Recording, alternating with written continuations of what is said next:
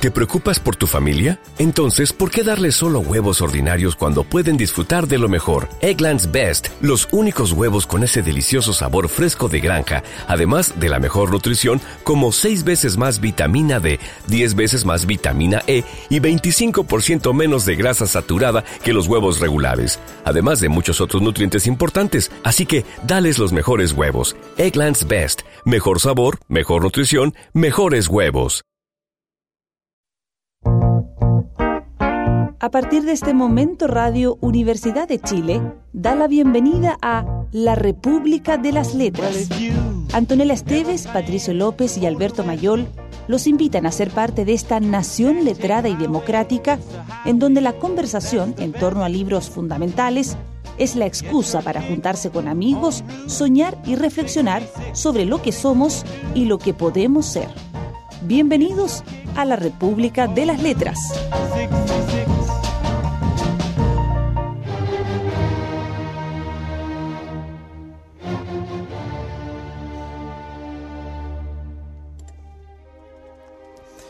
Cuando el rey descansa en su lecho, mi nardo exhala su perfume. Mi amado es un ramillete de mirra echado para reposar entre mis senos. Mi amado es un manojo de ciprés de las viñas de Engadí. Tú eres tan bella, oh mi amada, tú eres tan bella. Tus ojos son como los ojos de las palomas. Cuán bello y delicioso eres tú, amado mío. Nuestro dulce lecho es solo verdor. De cedro son las vigas de nuestra casa y los techos de ciprés. Buenas noches, les saludamos en eh, la tercera sesión de la novena temporada, octava temporada de este pequeño programa llamado La República de las Letras, donde hablamos sobre libros en la medida en que las otras distracciones que habitualmente nos inundan nos lo permiten. ¿Qué he leído en una fecha como esta? Un libro literalmente de recogimiento, El cantar de los cantares. En dos palabras. En dos palabras. Alberto Bayol, buenas noches. Buenas noches, Patricio. Buenas noches, Antonella. Buenas noches, compañero. Compañero Marza Raz. Compañero Marza Raz. Buenas noches, ¿cómo están? Sumándose a, a, última hora después del carrete de día sábado. Sí, sí. Bueno, el carrete de Sábado Santo. Va, va, vamos a hacer una, una, pequeña introducción de esto que probablemente es redundante para cualquier persona que esté más familiarizada con las sagradas eh, lecturas. Eh, de hecho, yo alguna vez estuve familiarizado con las sagradas lecturas y cuando busqué información sobre este libro, o sea, sobre este capítulo, ¿no? No, no se llama. Es un libro. Es un libro del Antiguo Testamento. Me di cuenta que lo había olvidado todo. Bueno, el Cantar de los Cantares es eh, uno de los libros únicos del Antiguo Testamento, ¿no? Por lo general, eh, los relatos del Antiguo Testamento tienen que ver eh, con la creación, con los milagros, con los profetas, eh, con la historia del pueblo elegido em, y cosas por el estilo, pero este es un libro que si uno mm, eh, pudiera compararlo es como el informe sobre ciegos de sábado, ¿no? Es como un libro Sí. dentro de otro libro. Eh, y en esta y en esta cosa que nunca vamos a poder eh, dilucidar, ¿no? Porque es uno de los secretos que nos dejó el pasado de cómo se erigió el Antiguo Testamento. Este libro está ahí adentro. Eh, es un libro que probablemente constituye además el origen de lo que después eh, otros poetas han ido cultivando y que llamamos poesía mística, ¿no? Y que y que, y que está en una zona que yo sé que a ustedes les va a encantar transitar, ¿no? En la cual uno puede estar eh, aparentemente yendo por el lado de la fiebre religiosa, El éxtasis. el éxtasis religioso, ¿ah? morir de amor eh, por él, con mayúscula, o por el lado del erotismo más carnal, ¿no? Eh, ahí hay una cosa que es completamente ambigua y que, y que es la que... no, ¿Es no sé. completamente ambigua? Ah, Ah. Pero hay una yo, ten- cosa- yo tengo, ojo. yo tengo un punto de vista sobre eso, pero ya llevo cuatro minutos seguidos hablando. Está callo. No, no, es que esto va a ser maravilloso. Nos, nos debíamos además este libro hace rato. Nos debíamos este libro hace rato. Primero, hay una cosa que es muy bonita del título. so- so- antes de que digas nada, Camila, ¿escuchaste lo que leí, no? ¿Te parece que eso es poesía religiosa? Mm. Puso cara de picarona, no, Puso no era cara- como muy puso cara religioso. de Claro, Fiebre de sábado por la noche. claro. ¿ah? Fíjate que Fíjense, lo- la, la poesía, la- la- hay una fórmula dentro de la poesía eh, judía que es esta forma de el rey de reyes, Señor de señores. señor de señores, el libro de los libros, ¿no? el cantar de los cantares. ¿no? Entonces es como, esto es lo más grande que se puede imaginar de una canción de amor, Exactamente. bajo la idea de que es una canción a Dios, con el pequeño detalle de que el texto no menciona Adiós en ninguna parte. a Dios en ninguna parte. Eh, es un texto que se atribuye a Salomón, lo que significa que tendría que ser del siglo X antes de Cristo, pero está súper datado y es del 4 antes de Cristo. ¿ya? Así que no es de Salomón, pero bueno, pero se llama de Salomón. Y lo que sí se sabe es que parte de este texto, al menos, existía así muy antiguamente, probablemente incluso en la época de Salomón, y que era un texto erótico. Súper, súper buscado por los adolescentes de la época. ¿ya? Súper, Era el Carmina Burana. Era- No, era- era, el- el- era la, la web porno, ¿no? La web porno de la web época. porno de la época. Y, claro. está, y, este, y este texto es después, tiene, recibe esta adaptación religiosa, se inserta, es rechazado primero por los, eh, como texto canónico de los judíos, después es incorporado finalmente, aparentemente con modificaciones, eh, y luego finalmente es eh, vuelve a ser... eh, habla además de una relación in- interracial. Él es rubio y ella morena. Ella es sulamita, pero además ella está bronceada por el sol. Ella está, sí, y ella Porque es de ella- Zulem, que una, que una, No, pero además está bronceada porque ella es una mujer de trabajo. es una mujer de trabajo. Es una mujer trabajadora que Sí. está ahí trabajando Sí. en las viñas. Tiene Sí, estos por elementos de, de narrativa mexicana. Tiene estos Sí. elementos de, De teleserie de- de- mexicana. de- claro, ella era de clase alta y eh, como tantas canciones que también podríamos haber puesto hoy. Que el- que el- que un- Si yo soy morena es porque el sol me quemó. Exacto. Los hijos de mi madre se enfurecieron contra mí. Y me mandaron a cuidar las viñas. No es que Qué, sea morena, qué bonita labor. Me mandaron a cuidar las viñas. Y yo no las cuidé, Y de dice. mi viña. No, cuidó las No vi- supe las guardar mi viñas, propia viña. Menos, menos No, la no mía. la mía, sí. Oh. Ahora, yo ¿A quiero, no quiero intervenir. Ella no guardó su pro- no cuidó No, su no propia cuidó viña. su viña. ¿Ah? Quiero Poesía intervenir inme- inmediatamente lanzando que yo creo que el cantar de los cantares no está tan solo como, como se instala. No es, no es una cosa tan. Créeme que no está tan solo. no está tan solo. Realmente no, pero- está tan solo. Pero digo, en el contexto bíblico. Porque está el libro de Job. A ver, están los libros poéticos, Sí. ¿cierto? En el Antiguo Testamento. Que ahora empezó la clase. No. Sí, bien, bien, bien, bien. Fue un error, esto fue un error. Tendríamos que haber hecho esto cuando la Antonella estuviera de viaje. ¿no? Ahora, solo guarden silencio. Son los Ah, salmos. Solo guarden No, silencio, pero además recordemos. malditos principiantes. ¿no? No, no, pero a ver. Teología. Pues, digamos, claro, uno, uno que estudió teología en el mundo canutil, para quien no lo sepa, Ah, claro. entonces, y además me fui a buscar mis libros de teología Ahí está, canutil ahí está. de, de- de esa Oh. época, po, de hace 20 años atrás. Entonces los libros poéticos, eh, están los libros históricos, están los libros de las leyes en el Antiguo Testamento, los libros proféticos, y entre medio están los libros poéticos que son los salmos, los proverbios, Eclesiastés, Job y el Cantar de los Cantares. Claro. Ya. Que son los libros inclasificables. que son los libros inclasificables, pero además son todos libros que son de alto enseñamiento, no ensañamiento, Ense- enseñamiento moral. O sea, son todos libros que lo que hacen es, a través de, lo- de una serie de ejemplos, eh, levantar el espíritu y la ética del lector, o, o lector, no casi nunca lectora. Eso es la primera cosa. Entonces, es como que está metido ahí entre medio. Pero ojo, ojo, si uno no tiene una guía para esa lectura, uno la lección moral no la saca. No, son pues, claro. textos de una, de una altísima abstracción moral, digamos. Ahora, claro, y este más que nada, a mí, yo, a mí me encanta el eclesiastés, soy muy fan del eclesiastés, eh, pero el cantar de los cantares a mí me parece... eh, ah, porque eres un sufriente. Yo soy de Job. Yo soy de Pero eh, aquí viene la segunda cosa, porque est- está, estuve leyendo, eh, por supuesto, las interpretaciones y encontré esta hermosa de Fray Luis, de el siglo, el siglo Aquí murió del- Pato, del siglo aquí murió Pato.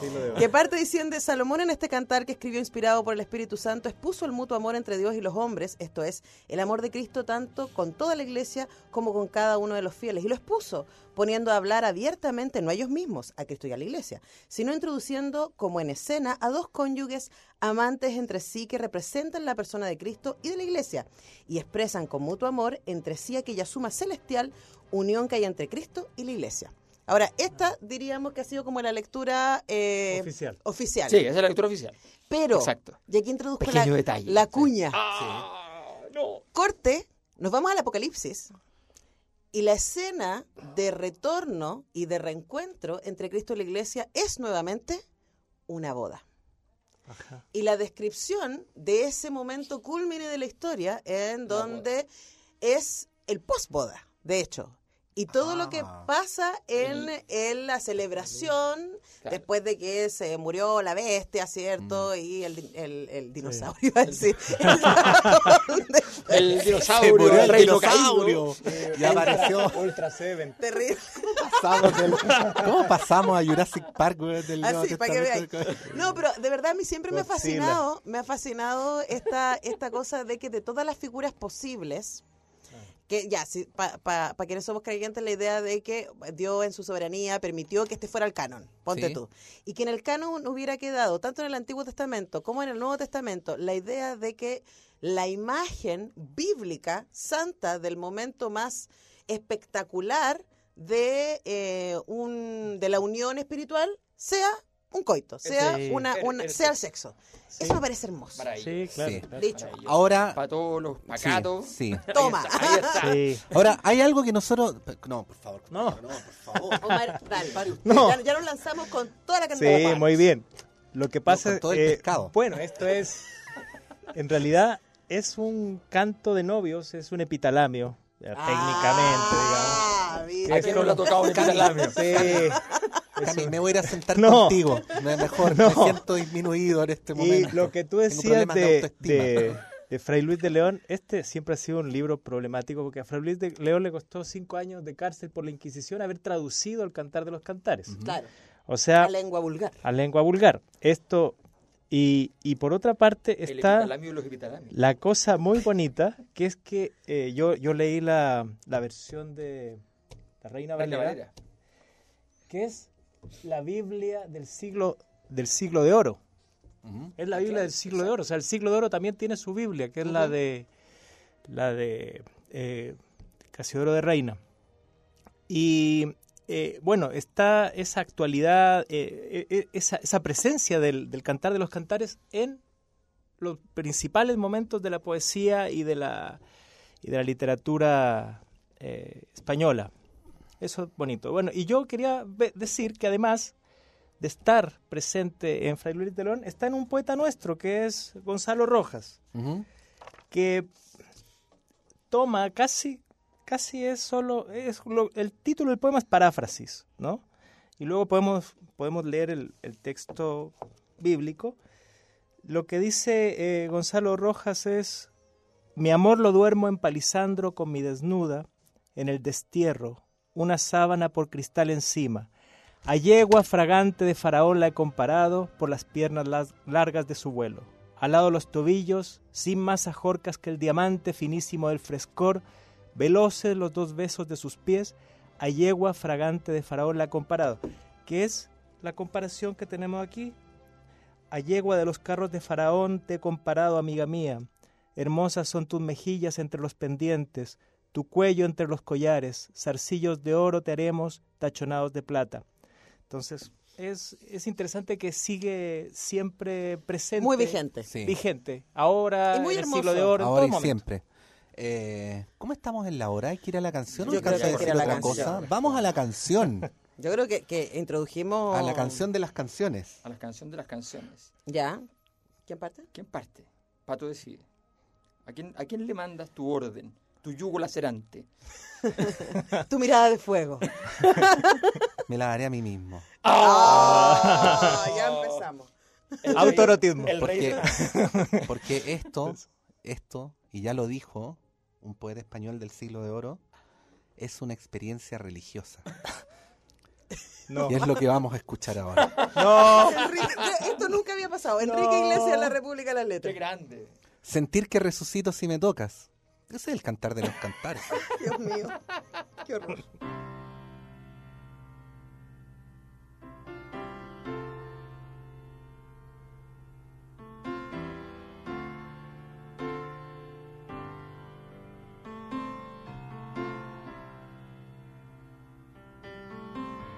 Un poco de ti para sobrevivir.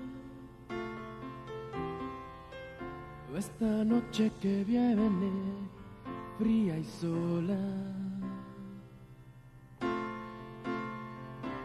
un aire de éxtasis en la ventana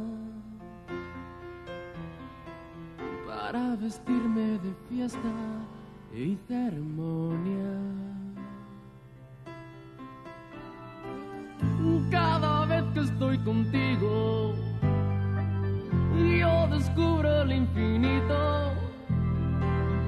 Tiembla el suelo, la noche se ilumina y el silencio se vuelve melodía y es casi una experiencia religiosa. Sentir que resucito si me toca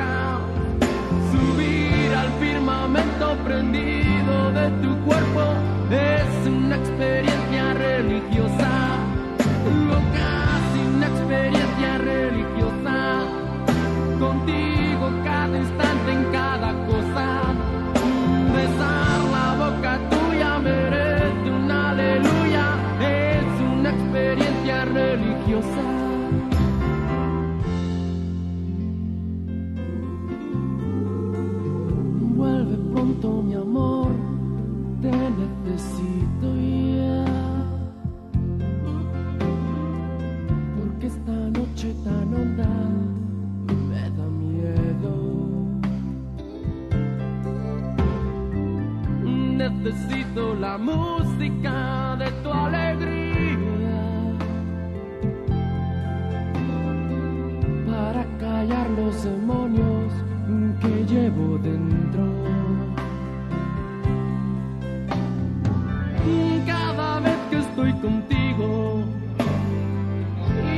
hay sombra ni peligro, las horas pasan mejor entre tus brazos. Me siento nuevo, ya nada le hago caso y es casi una experiencia religiosa. Sentir que resucito si me toca subir al firmamento prendido de tu cuerpo es una experiencia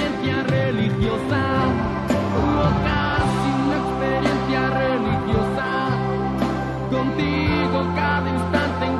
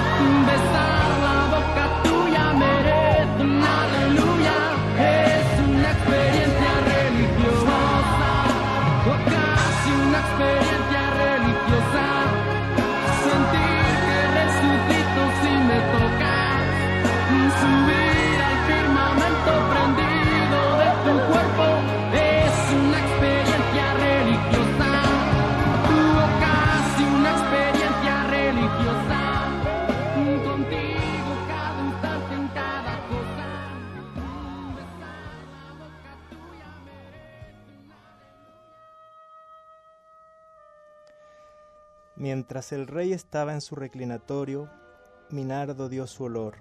Mi amado es para mí un manojito de mirra, que reposa entre mis pechos, racimo de flores de aleña en las viñas de Engalí, es para mí mi amado. He aquí que tú eres hermosa, amiga mía, he aquí eres bella, tus ojos son como palomas. He aquí que tú eres hermoso, amado mío, y dulce, nuestro lecho es de flores. Las vigas de nuestra casa son de cedro y de ciprés los artesonados. Yo soy la rosa de Sarón y el lirio de los valles. Como el lirio entre los espinos, así es mi amiga entre las doncellas. Como el manzano entre los árboles silvestres, así es mi amado entre los jóvenes. Bajo la sombra del deseado me senté, y su fruto fue dulce a mi paladar. Me llevó a la casa del banquete y su bandera sobre mí fue amor. Sustentadme con pasas, confortadme con manzanas, porque estoy enferma de amor. Su izquierda esté debajo de mi cabeza y su derecha me abrace. Yo os conjuro, oh doncellas de Jerusalén, por los corzos y por las siervas del campo, que no despertéis ni hagáis velar al amor hasta que quiera.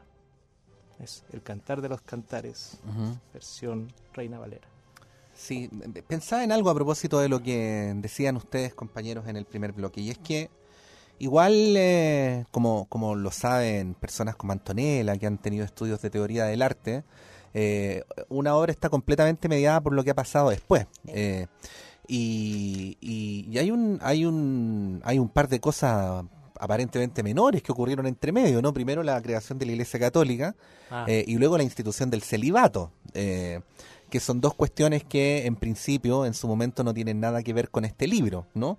Eh, que son posteriores. Y que no tienen nada que ver entre sí, se supone, originalmente. Claro, que no tienen nada que ver entre sí. ¿Y por qué hago la mención al celibato? Porque, porque el cantar de los cantares dio, se supone, lugar a una tradición literaria, ¿no? Eh, tú mencionabas a Fray Luis de León, eh, quien vestía hábitos y, y te- y además eh, tenía el, ¿cómo se dice? El voto, ¿no? El voto célibe.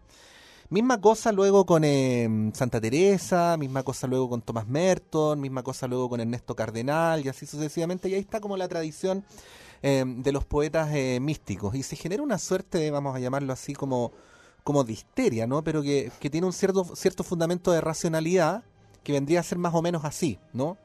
Dios no está en eh, ninguna parte, o más bien Dios está en todas partes y no es asible, pero sin embargo se manifiesta, ¿no? Y lo que hace la poesía mística es encontrar a Dios en aquellos lugares donde se puede manifestar. Eh, por ejemplo, hay una parte de la poesía de Ernesto Cardenal que se dedica a observar el cielo, ¿no? Y trata de buscar a Dios en las estrellas, eh, en la luna, eh, tal como en otras partes de su obra trata de encontrar a Dios en la nieve o en los paisajes de invierno.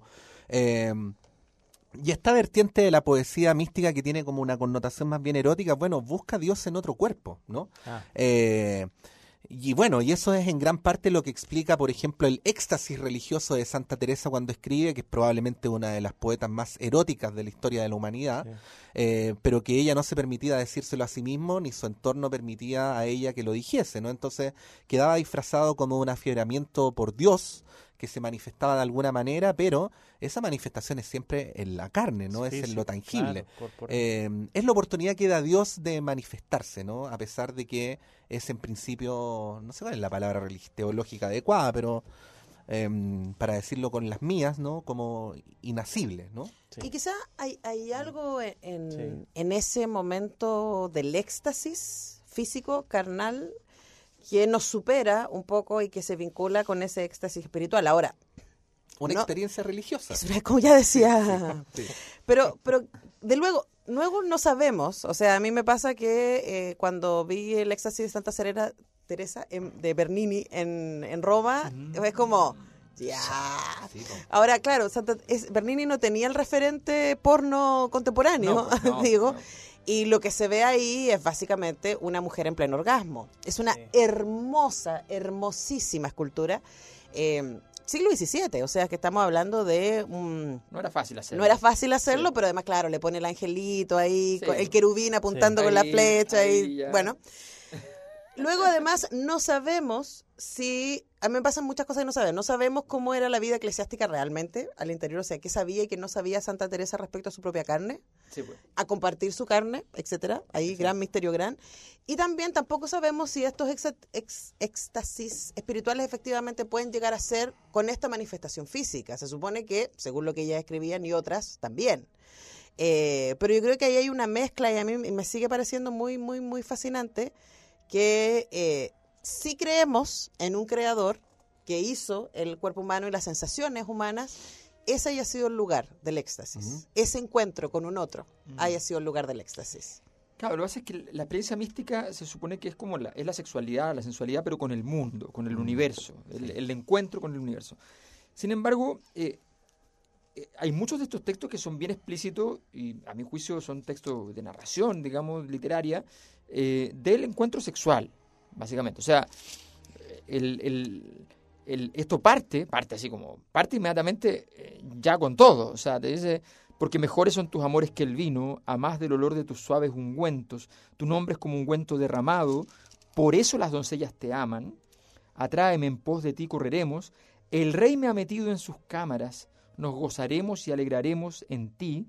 Nos acordaremos de tus amores más que del vino. O sea, esa- ese famoso motivo de, de- de toda tu experiencia se, se derrama Sí. en, mí. Con razón te aman. ¿ya? Entonces, eh, está, o sea, eh, la, la- la- la cita es, es, es súper- sexo. es sexo, ¿no? Sí. Claro, por eso hay, un- hay un trabajo de blanqueamiento al transformarlo Eso, claro. en, un, en un éxtasis espiritual. Claro, y también puede ser, porque tiene que ver con, la, con, con una cosa que es muy bonita en todo caso, que es el momento en que las religiones asumen, que pueden asumir que no es en la privación de ciertas habilidades humanas, sino que es- es en su ensalzamiento donde se produce el vínculo divino. Justamente. Claro, sí, pero para, para poder, cuando no haces eso, que tú estás diciendo, Claro. cuando las religiones no hacen eso, lo que tienen que hacer es tomar un texto como esto y blanquearlo. Y Y, blanquearlo. decir, Sí, no, claro. no se trata de lo que ustedes creen que No, se trata, No, no, no, no, no. sino No, que claro. se trata de la unión Claro. entre Cristo y la iglesia. ¿Por qué no, Mm. ¿por qué no se ven las cosas tal como se dicen? Además que el amor de, de- de novios es un amor que es eh, que no es, no es en contra de los mandamientos religiosos ni siquiera. O sea, yo creo que hay que tomarlo literalmente como el amor de dos personas que se aman, dos novios. Y después la separación, porque Sí. aparte la la separación es súper linda. Claro, la ansiedad, la, la angustia. La de- angustia de la la separación. angustia de la Ah, separación. yo tengo cosas que decir respecto Ahora, a eso. pero y lo otro es que en estos tiempos, que son los tiempos del porno, en realidad esto es casi ingenuo, es, es lindo porque es como algo per- en cierta forma perdido, esta, esta, esta, este amor eh, tan eh, entregado y tan incondicional, que, que dice en alguna parte, el amor es más fuerte que la muerte. Una cosa así que uno podría pensar que es del romanticismo del siglo XIX, está ahí, el amor es más fuerte que la muerte. Y, y, y esto ahora eh, a mí me, me parece, aunque, aunque sea también la expresión ingenua, eh, lindo, hermoso, bonito, porque es como algo perdido en cierta forma. En esta época, ¿quién tiene esta entrega incondicional y este, y este estar pendiente de otro ser y estar eh, desvelado por otra persona? Es, es una cosa que no es lo, lo, lo- lo habitual, al menos eh, la idea que Venga tenemos. mi amado su huerto y coma de su dulce fruta. Claro, es... Mira, déjame, Es déjame avanzar en los siglos y leerles a Santa Teresa a, A ver, a propósito a de... ver. Vivo sin vivir en mí y de tal manera espero que muero porque no muero. Vivo ya fuera de mí después que muero de amor, porque vivo en el Señor y Él me quiso para sí. Cuando el corazón le di, puse en Él este letrero, que muero porque no muero. Bueno, eso es Sí. Fantástico. Es fantástico, Sí. efectivamente. Pero, pero, pero, pero, pero además en esa histeria de que, de que estaba, est- porque es una interpretación, es todo Sí, interpretación, ¿no? En la histeria de que, la hipótesis es, ¿no? Porque entiendo que acá todos la compartimos, pero hay muchos autores que la comparten, que no está hablando solamente de aquello de lo cual literalmente está hablando, sino que está hablando de una fiebre de carnal, ¿no? Sí, fiebre de amor. Eh, fiebre de Amor. Ahí está la otra que voy a olvidar. Fiebre de amor. ¿ah? Eh, oye, cuánta poesía mística hay. ¿ah? En el cancionero El latinoamericano. cancionero, Oh, qué enorme. Eh, no me acuerdo qué iba a decir, en fin. Perdón. Eh, que el, eso mismo. No, pero que ¿ah? no estaba hablando de lo que literalmente Claro. estaba hablando, sino también está hablando Claro. subliminalmente de otras cosas. Claro, Aunque claro. yo insisto, no es tan subliminal. No. Eh, no, po.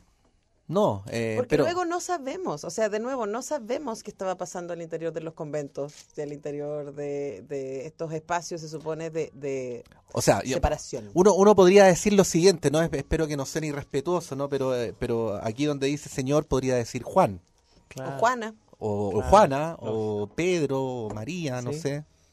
podría. Podría. En fin. Hay que hacer una pausa, Camila. ¿Por qué? Sí, ah, vamos con el tema de ¿Por mayor. qué? Oye, ¿por qué no tuvimos vino en esta sesión? Me tocaba a mí. Porque es, es santo. Ah, para no pecar. No, y además porque tenemos suficiente vino en el texto. Es cierto. Sí, pero Luego, luego iremos lo por No, no, hoy día no tuvimos vino para que no se derrame. Ya, Alberto. Eh, ¿Me Juega. toca a mí? Bueno, yo sé que este es un momento para la poesía latinoamericana y para los grandes latinoamericanos que hablan del amor. Así que, para regocijo de todos los presentes y de todas las presentes, tenemos aquí Despacito, de Luis Fonsi, que es exactamente lo que corresponde a lo que sería el cantar de los cantares hecho hoy. En serio, vamos a escuchar despacito. Por supuesto, es la canción... Ah, se ha tocado aquí en la radio, ¿no? ¿Despacito? Despacito. Espero que no. Espero que esta sea la- primera vez. Yo creo que van a apagar la radio en cinco Camila, minutos. sí, sí, Tiene- más de mil millones de digas, reproducciones. Camila González, no digas en qué programa lo escuchaste. Yo sospecho, yo sé Pero cuál sí, programa en fin. se No, el- yo- mi tesis es que el cantar de los, esto es el cantar de los cantares en la versión contemporánea. Ay, Qué Dios pena, pero bueno. No, tengo, tengo, tengo como redimirnos, por favor. Y les voy a hacer daño de vuelta. A, lo- ¡Ah! a los tres con la canción que escogí. Excelente. Pero bueno, ya, pues, ¿qué vamos a hacer?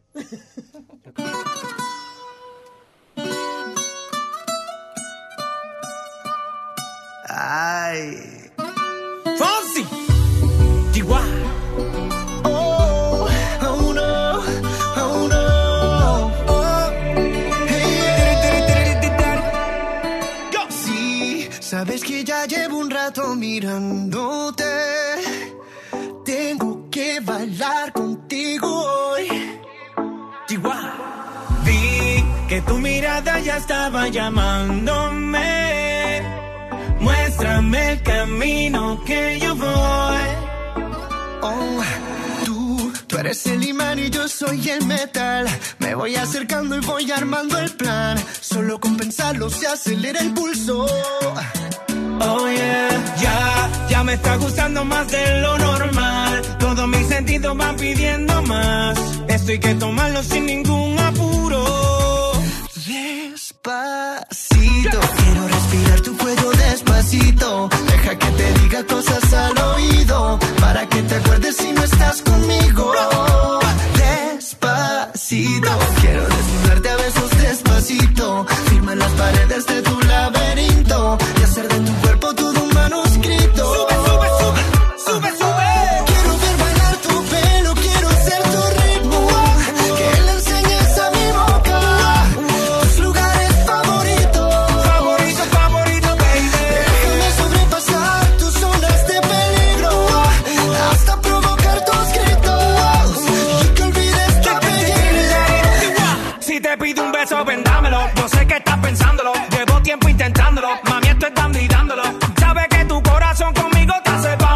Sabe que esa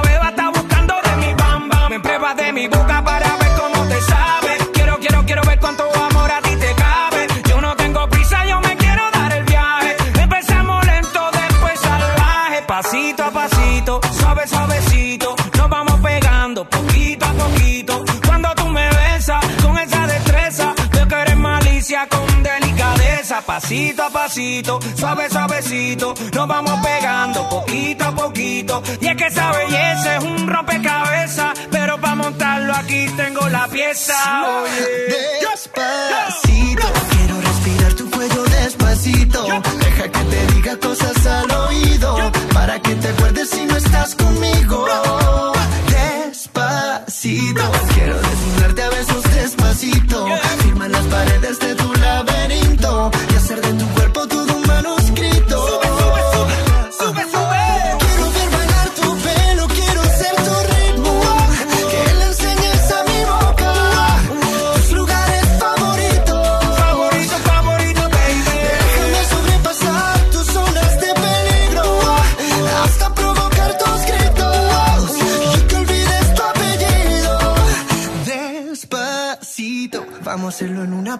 Puerto Rico. Hasta que las olas griten, ay bendito. Para que mi sello se quede contigo.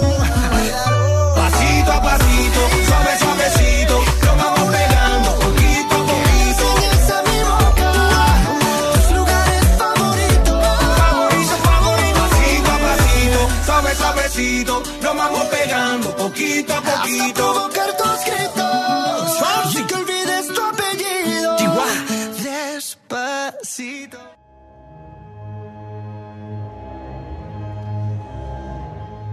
Yo dormía, pero mi corazón velaba. Es la voz de mi amado que llama. Ábreme, hermana mía, amiga mía, paloma mía, perfecta mía. Porque mi cabeza está llena de rocío, mis cabellos de las gotas de la noche. Me he desnudado de mi ropa, ¿cómo me he de vestir? He lavado mis pies, ¿cómo los he de ensuciar?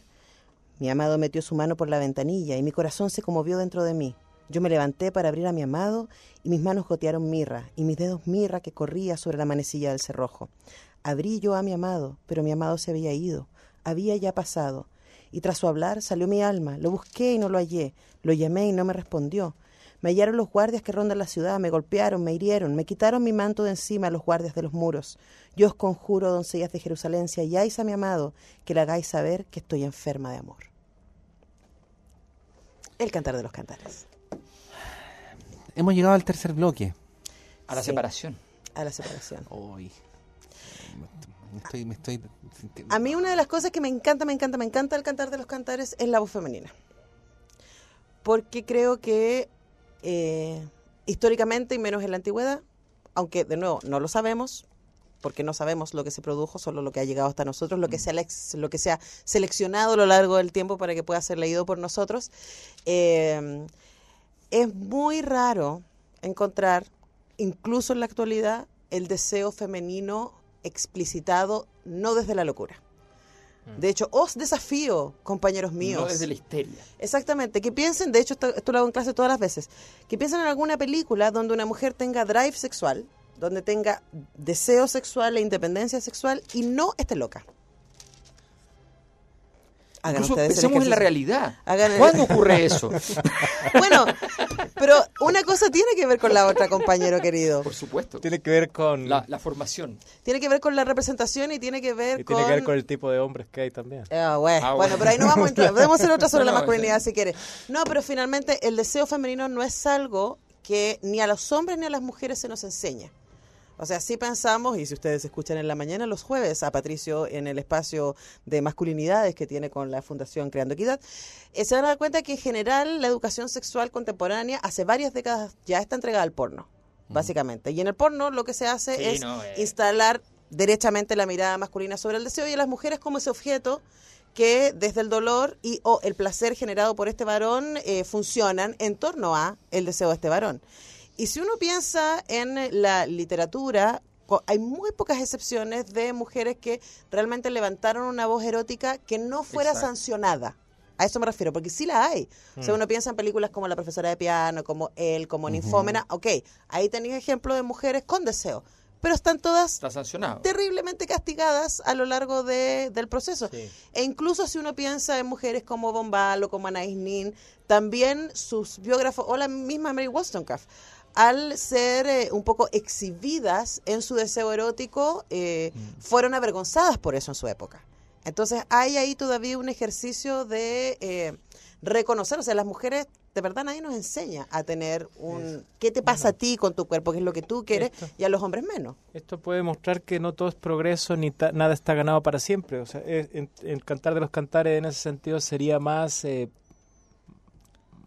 más Progresistas. Más de lo mismo. progresista, más mu- estaría mucho más allá que todo lo que hemos pasado los últimos siglos también. O sea, que yo todo lo que- que... se conquista se debe defender día a día. Entonces yo creo que el cantar de los cantares con este deseo que tú dices no eh, ahora es mucho más actual que gran parte de la literatura. O sea, mucho más de- feminista probablemente, Sí. porque existe un deseo, Un un, deseo. deseo, de ella. Están iguales. O sea, la voz de ambos Sí, son la misma sí, cantidad claro. de voces. Claro. Y- Pero de nuevo, insisto, no sabemos, porque es muy posible que en las culturas antiguas, y seguramente hay gente que nos escucha que sabe mucho más de esto que, que- que yo, eh, en las culturas antiguas sí existía un espacio para el erotismo femenino que en Occidente se ha perdido un montón porque, claro, el discurso patriarcal eh, se ha instalado desde el hombre y su centro y Y su la deseo. institucionalidad, porque la institucionalidad siempre necesita restri- restringir para poder existir. Entonces necesita ir a- transformando Sí. elementos culturales que ya estaban, porque Sí. el patriarcado ya estaba, pero, pero transformándolo en una norma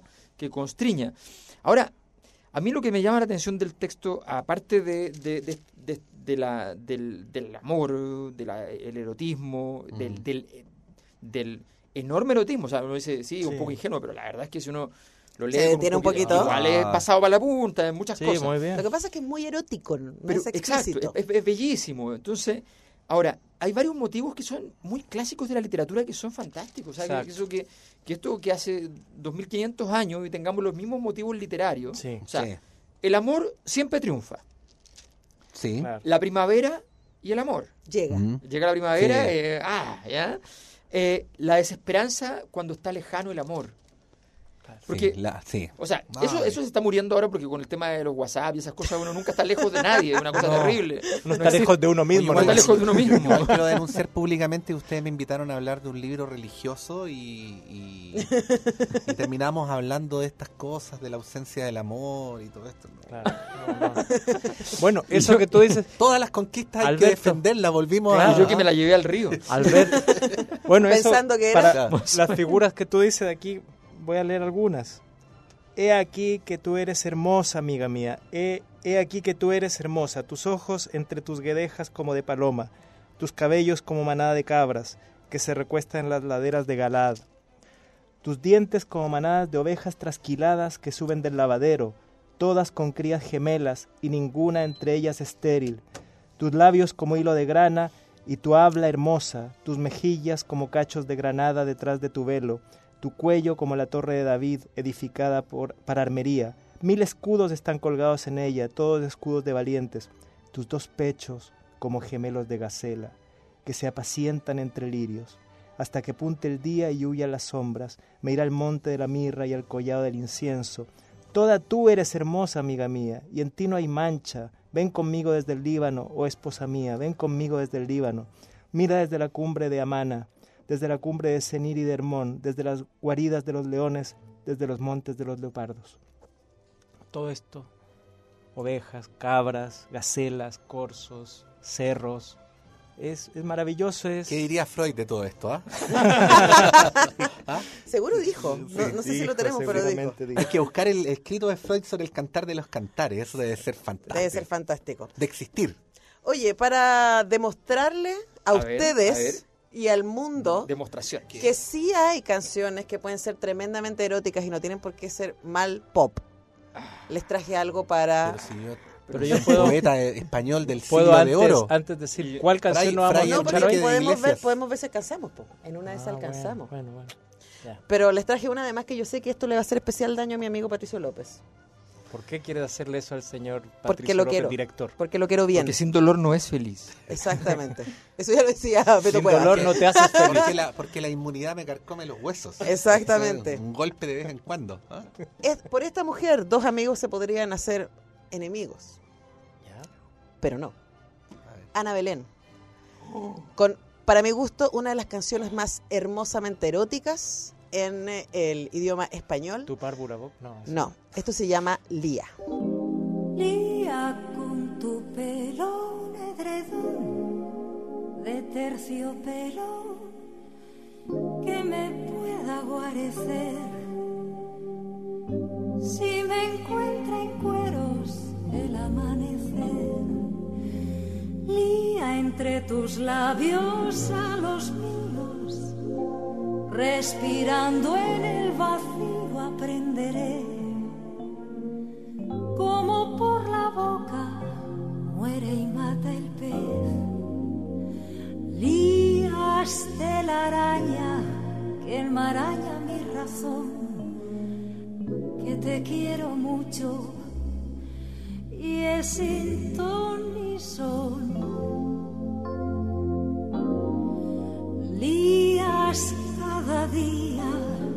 Con el día posterior. Y entre día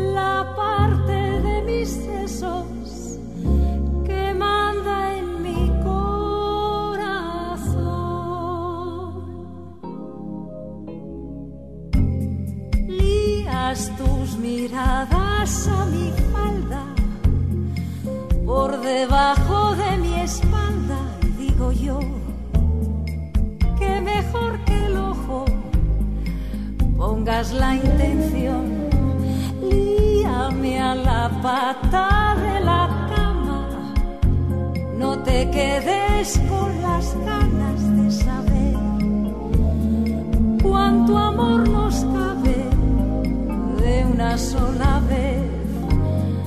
Lías cigarrillos de cariño y sin papel para que los fume dentro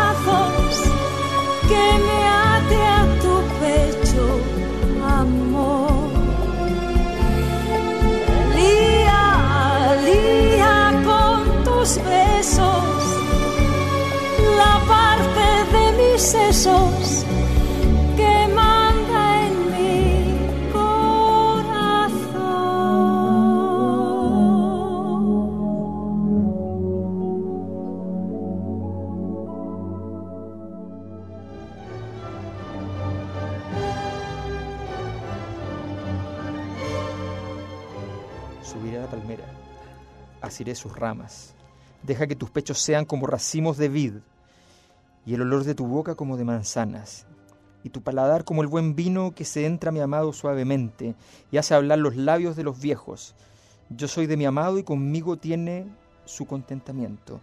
Ven, amado mío, salgamos al campo, moremos en las aldeas, levantémonos de mañana a las viñas, veamos si brotan las vides, si están en cierne, si han florecido los granados, y allí te daré mis amores, las mandrágonas, las mandrágoras han dado olor, y a nuestras puertas hay toda suerte de dulces frutas, nuevas y añejas, que para ti, amado mío, he guardado. Dios mío. ¿Qué voy a hacer hoy día en la noche? No tratar de conquistar el mundo, a menos que el mundo sea. ¿Ves tú? Un Mira. libro santo Sí. para este sábado santo. Yo soy para mi amado y hacia mí se vuelve su deseo. Ven mi amado, huyamos al campo. Dormiremos en las aldeas, temprano iremos a los viñedos para ver si ya florecieron, si dieron fruto las parras, y si los granados se abrieron, ahí me entregaré a ti. Qué linda condición. Qué bonito. te- Pero si los Esta, esta- es la, esta Ahí es la, está. Si no, no. Si no, no. esta es la, esta es la versión, cruzada. esta es la versión pastoril del sitio Ariazo. la cancha de fútbol con la reja mala. Claro, Sí, no, sí, esto claro, es claro. ¿Cómo ha cambiado el mundo para mal, no? Qué tremendo, qué tremendo.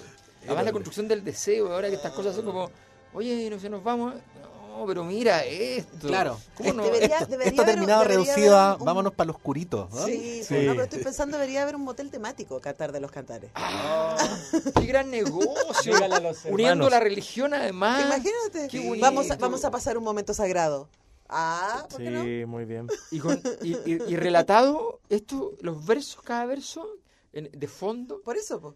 con esas Por- fotos de mural. por Neruda. Bueno, Neruda no podría, no sé si está grabado por Neruda, pero, Pero bueno, si- sino que Lucho Ñeco grave haciendo Neruda. No, a mí Neruda me la seca. ¿Qué te diga? En fin. Oye, hay que. hay La que- declaración del sí. día, la declaración del día. Hay Vamos que- a tuitear ahora. Hay que Ah. desalojar el recinto afirmativo. Pero hay que. Sí. agradecer a Clepsidra. Hay que agradecer a Clepsidra. José por tantas Alessandri, cosas, por 94. todo, Gracias. Clepsidra, la librería mística.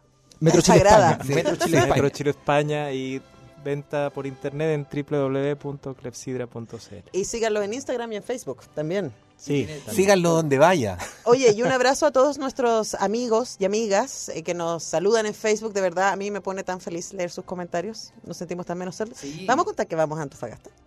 Ah, vamos a Antofagasta. ¿Vamos a. Antofagasta? Sí, vamos a Antofagasta. Sí. Vamos a estar los tres en Antofagasta.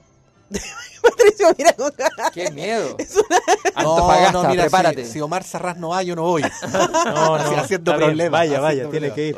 Eh, bueno, ahí eh, entérense por las redes lo que va a estar sucediendo. Es porque, pero es que puede ser un momento eh, interplanetario. Esto cuando se juntan los dos paralelos. No, la sí. República Antofagasta, República Bueno, el, Santiago. el nuevo libro de Massa se llama Eclipse. ¿Viste? Ahí tenéis la fuente está, eclipse. ahí está. Ya está en la librería Clepsidra. Ahí está. Gracias. Más grande que Mario Amuy. Más grande.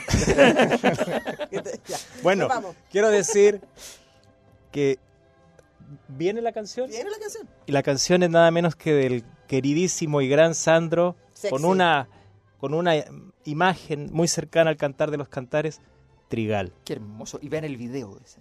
Con, con es- con esa nos vamos hasta el otro, hasta el próximo sábado, en realidad, así es como se dice. Eso. Buenas noches. Buenas noches. Un abrazo.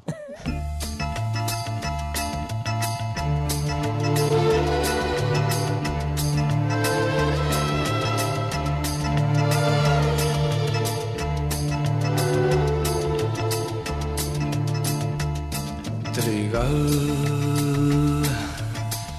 donde mis manos se dilatan, se comprimen y arrebatan el color de tu trigal. Trigal, ay, trigal. Dame el trigal de tus amores para calmar viejos dolores con el pan de tu trigal, con el pan de tu trigal, trigal, ay, trigal. Trigo maduro allí en tu pelo robo quizás la luz al sol. Yo soy el dueño de tu fruto, soy el molino de tu amor. Ay, trigal, dame tu surco y dame vida. Borra mi tiempo y esta herida si es mío tu trigal, es mío tu trigal.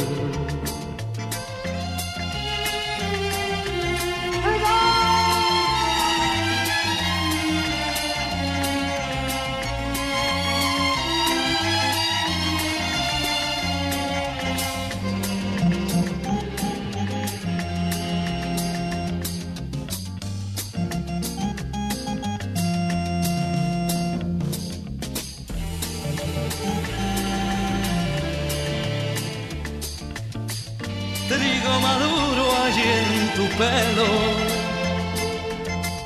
robo quizás la luz al sol. Yo soy el dueño de tu fruto, soy el molino de tu amor. Ay, trigal, dame tu surco y dame vida borra mi tiempo esta herida. Si es mío tu trigal, si es mío tu trigal, que si es mío tu trigal, que si es mío Antonella Esteves, Patricio López y Alberto Mayol y su República de las Letras regresan la próxima semana con un nuevo libro y nuevas conversaciones. Los esperamos.